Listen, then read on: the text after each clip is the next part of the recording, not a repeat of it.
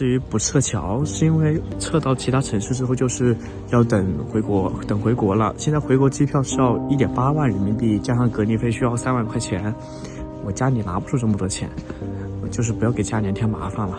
再加上利沃夫目前是比较安全的地方，然后我不走还能够帮助这里的中国人，所以挺好的。目前还是很安全的，不用担心。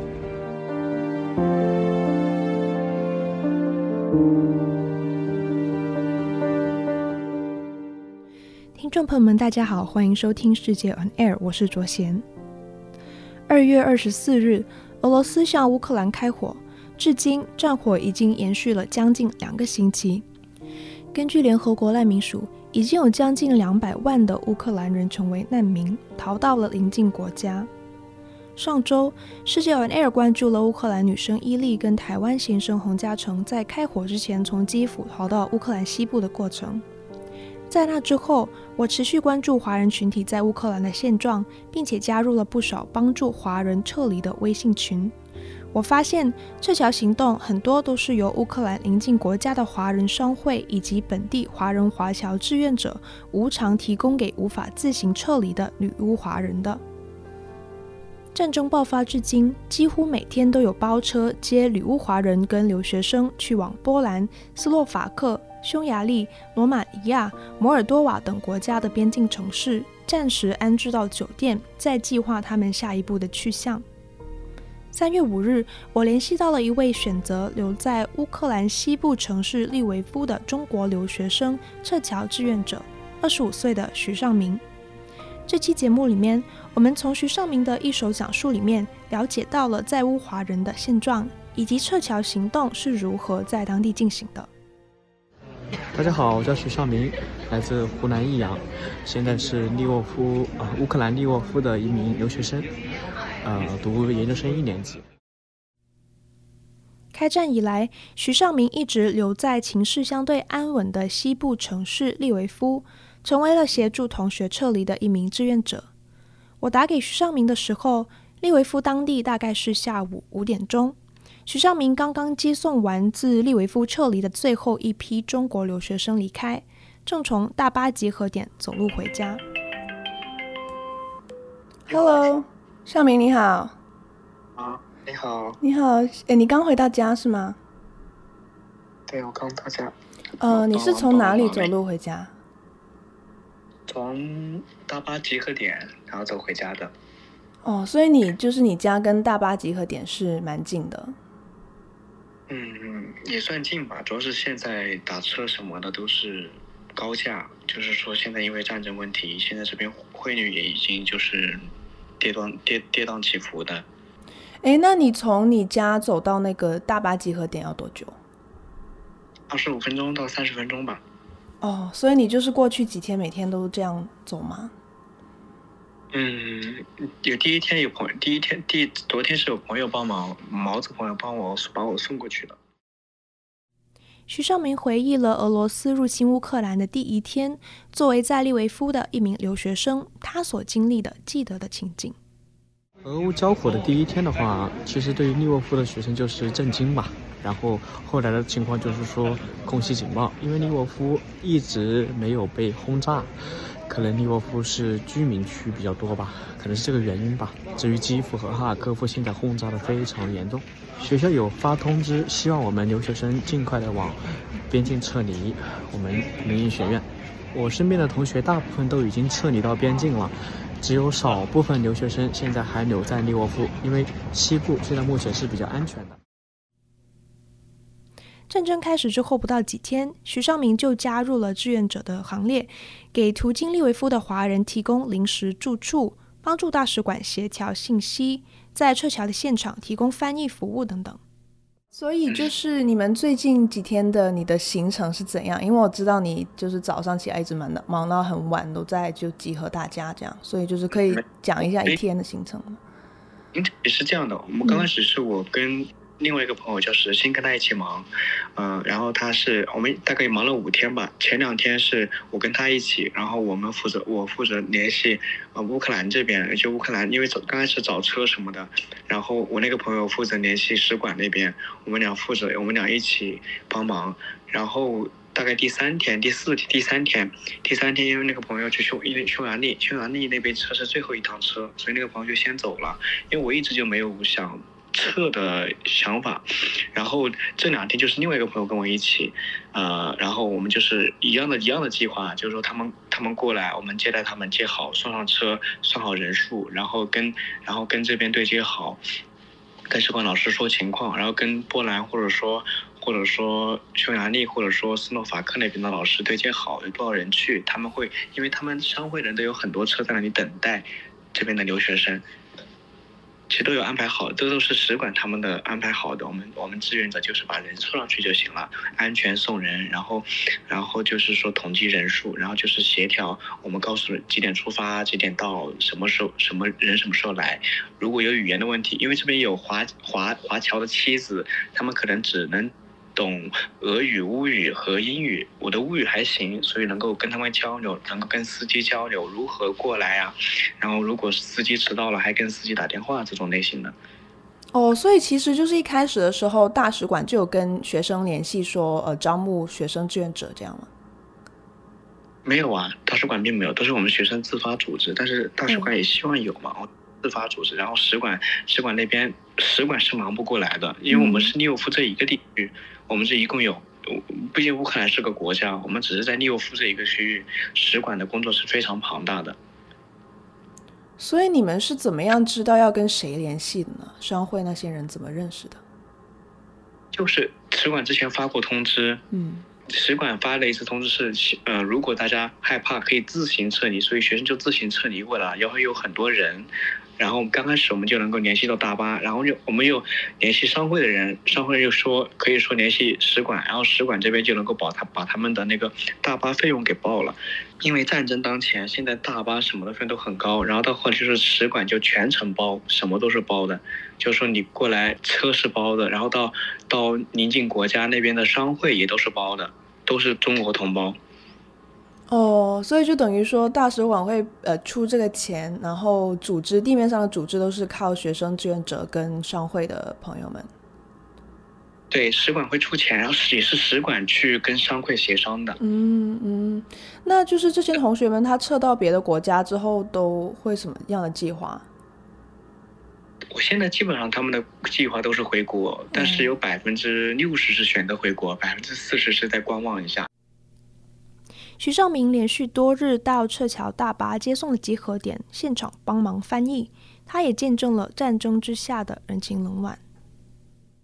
因为你之前我在跟你聊的时候，你有说就是可能要去现场帮助同学们翻译，所以就是你这几天都有去呃大巴接送的现场是吗？对呀、啊，每天都去。哦，那你就是整个现场可以给我描述一下吗？整个现场其实并不是那么的乐观，尤其是昨天，昨天是从哈尔科夫专列有接了一百七十几个学生，但是来了就乱了，然后乱了之后呢，就会有一些。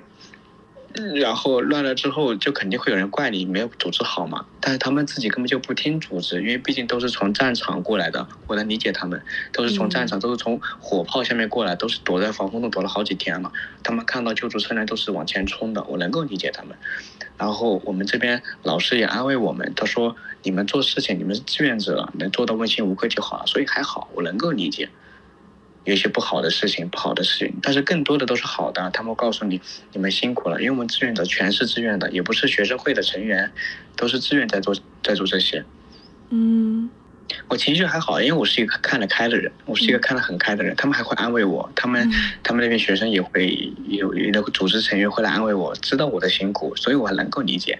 就比如说昨天有十一个人落下了，因为大巴车只能坐下二百二十个人，十一个人落下了，他们就坐今天的车走了。他们那十一个人还特别感激我，因为我因为我能够跟他们安排住的地方，他们也能够理解我的所作所为，没有关系。嗯，那你现在手机微信里面是不是多了好多的新朋友？不知道，我都没有备注，因为这两天都是跟我朋友他们忙的时候，都是打电话直接说重点。我得我也没备注他们名字，因为太多人了，太多事了，生怕错过一个重要的消息。你有很多群吧，是吧？有很多群，有很多群是正常的。有每一次，比如说我们会拉一个三月三月四号的群，三月五号的群，三月三号的群，我们会有几个人一起帮忙，一起管。一起一起忙活。嗯，都是组织同学撤离的群是吧？对，这、就是大家的功劳。其实我们就是一起帮忙。不过今天就没什么了，今天可以好好睡一觉。明天后天是呃那个士官老师跟我说了是没有车了的，然后这边只需要他们还有几个人过来拿一下钥匙，让他们住进去，跟他们说一下啊，有些东西不能做不能做就行了，就基本上志愿工作就结束了，就真就只是希望赶紧战争结束吧。今天送了最后一趟车，拍了一拍了拍了一张照片，哦，就拍了一张，这张就是最后一趟离开利沃夫的车，嗯。然后还之前帮我朋友圈，我朋友他们发朋友圈的照片，我又保存下来了，我留个纪念，帮他们搬行李了。没有了，没有其他照片了，因为根本就没有时间去拍照片、拍视频什么的。哦，这是你在帮同学搬行李？嗯，能够能够做一些吧，因为都是女孩子。这是我同学，当时办的时候是同学，她是我们音乐学院的同学。对，不过有一个要吐槽的是，女孩子的东西真的很多。就他们把所有的东西都拿走了吗？我不知道，就是尽量拿吧。他们就那个行李箱出奇的重啊！我。三月六日，中国驻乌克兰大使馆发通知，建议仍然在乌克兰的中国同胞尽快撤离。但是，包括徐尚明在内的一部分华人以及留学生，仍然选择暂时停留观望情势，再做下一步的打算。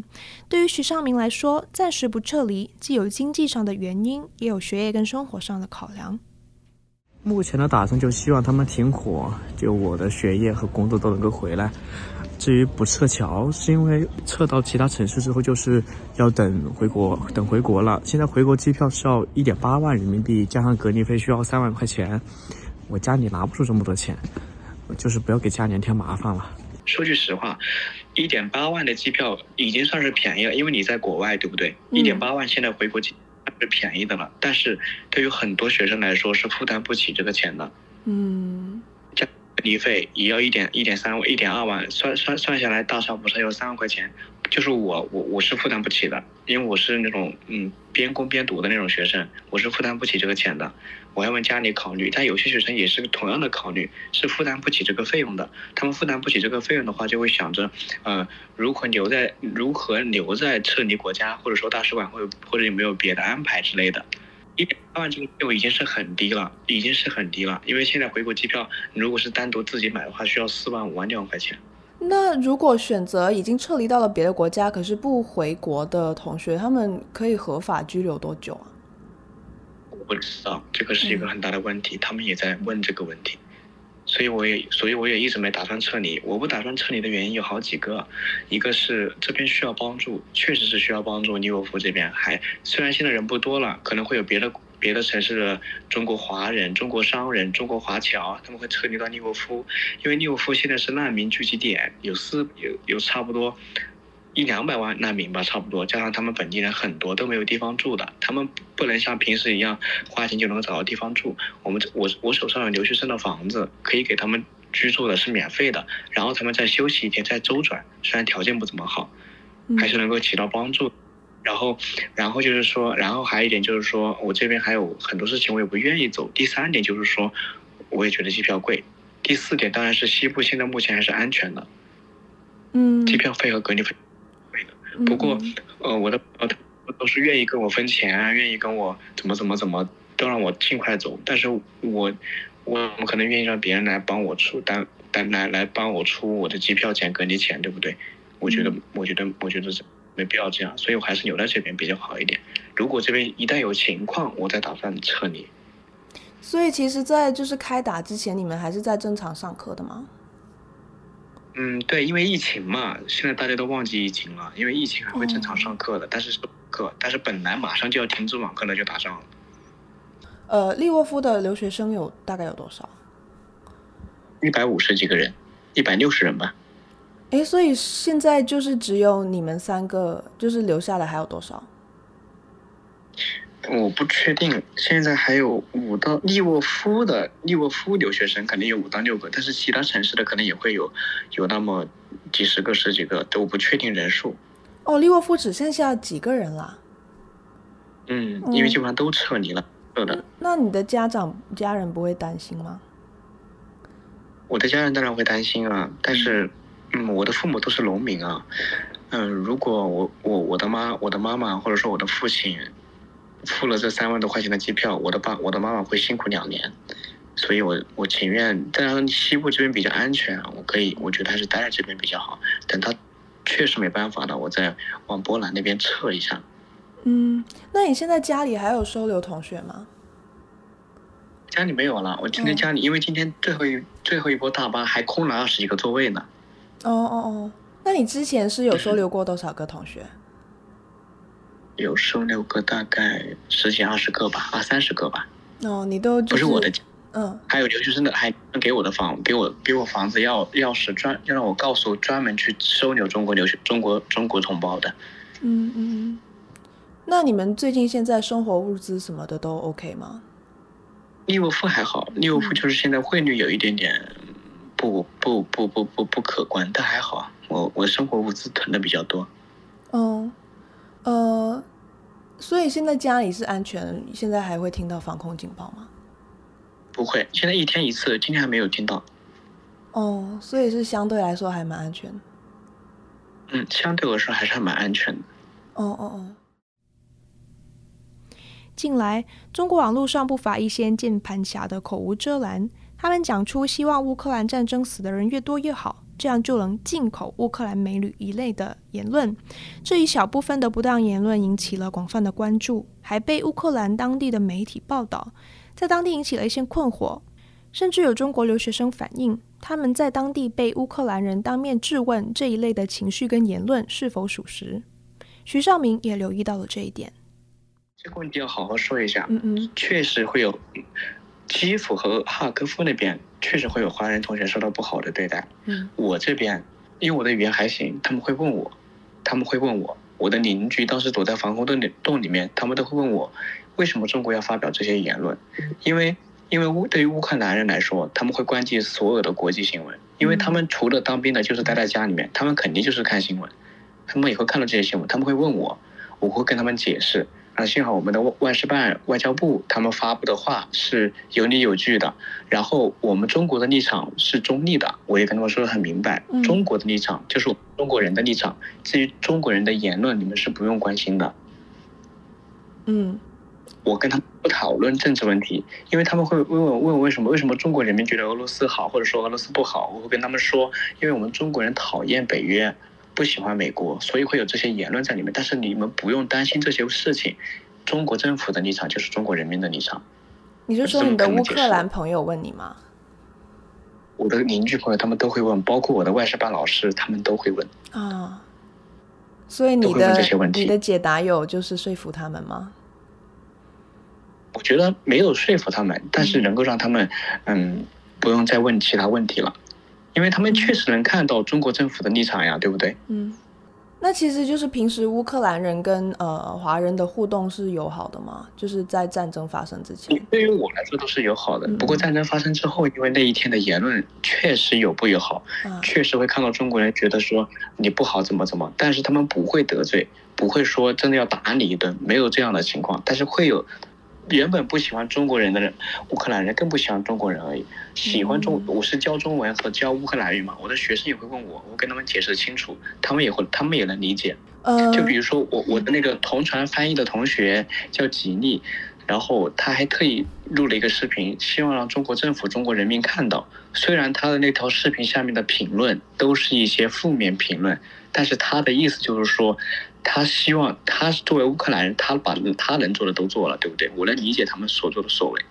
尊敬的中国朋友们，亲爱的兄弟们，尊敬的中国政府，大家好，我叫吉利，我是乌克兰人。现在在这个特殊时刻，我们请求你们能够理解和感受到我们的痛苦，也发自内心的请求你们不要保持中立。我们希望你们可以帮助我们制止侵略者。嗯，我没有关系，他们问我也是正常的，因为他们确实看到这些评论，确实也是来自于我们中国某一部分嗯人的嘴里面，确实是这样的，所以要好好解释一下。战争当下，未来的一切都是未知数。在异国他乡留学的徐尚明，唯一的想法就是希望战争早日结束，但是他也做好了撤离到波兰的准备。哦，那你就是现在呃，志愿的任务结束之后，你对最近接下来有什么打算吗？没有打算呀，就希望赶紧战争结束。如果利沃夫这边一旦受到炮火的影响，我也会我也会往邻近国家撤。嗯，你有想过去哪个国家吗？如果真的发生？如果真的被打了的话，肯定是去波兰吧。波兰距离我比较近，我好撤一些。嗯嗯嗯。节目结束之前，想要提醒大家，世界 On Air 播客目前在 Apple Podcast、Google Podcast、Spotify、Breaker、Pocket Casts、Radio Public 均可收听。欢迎在各平台追踪关注我们，及时获取节目更新通知。每周二在世界新闻网和各大播客平台与您不见不散。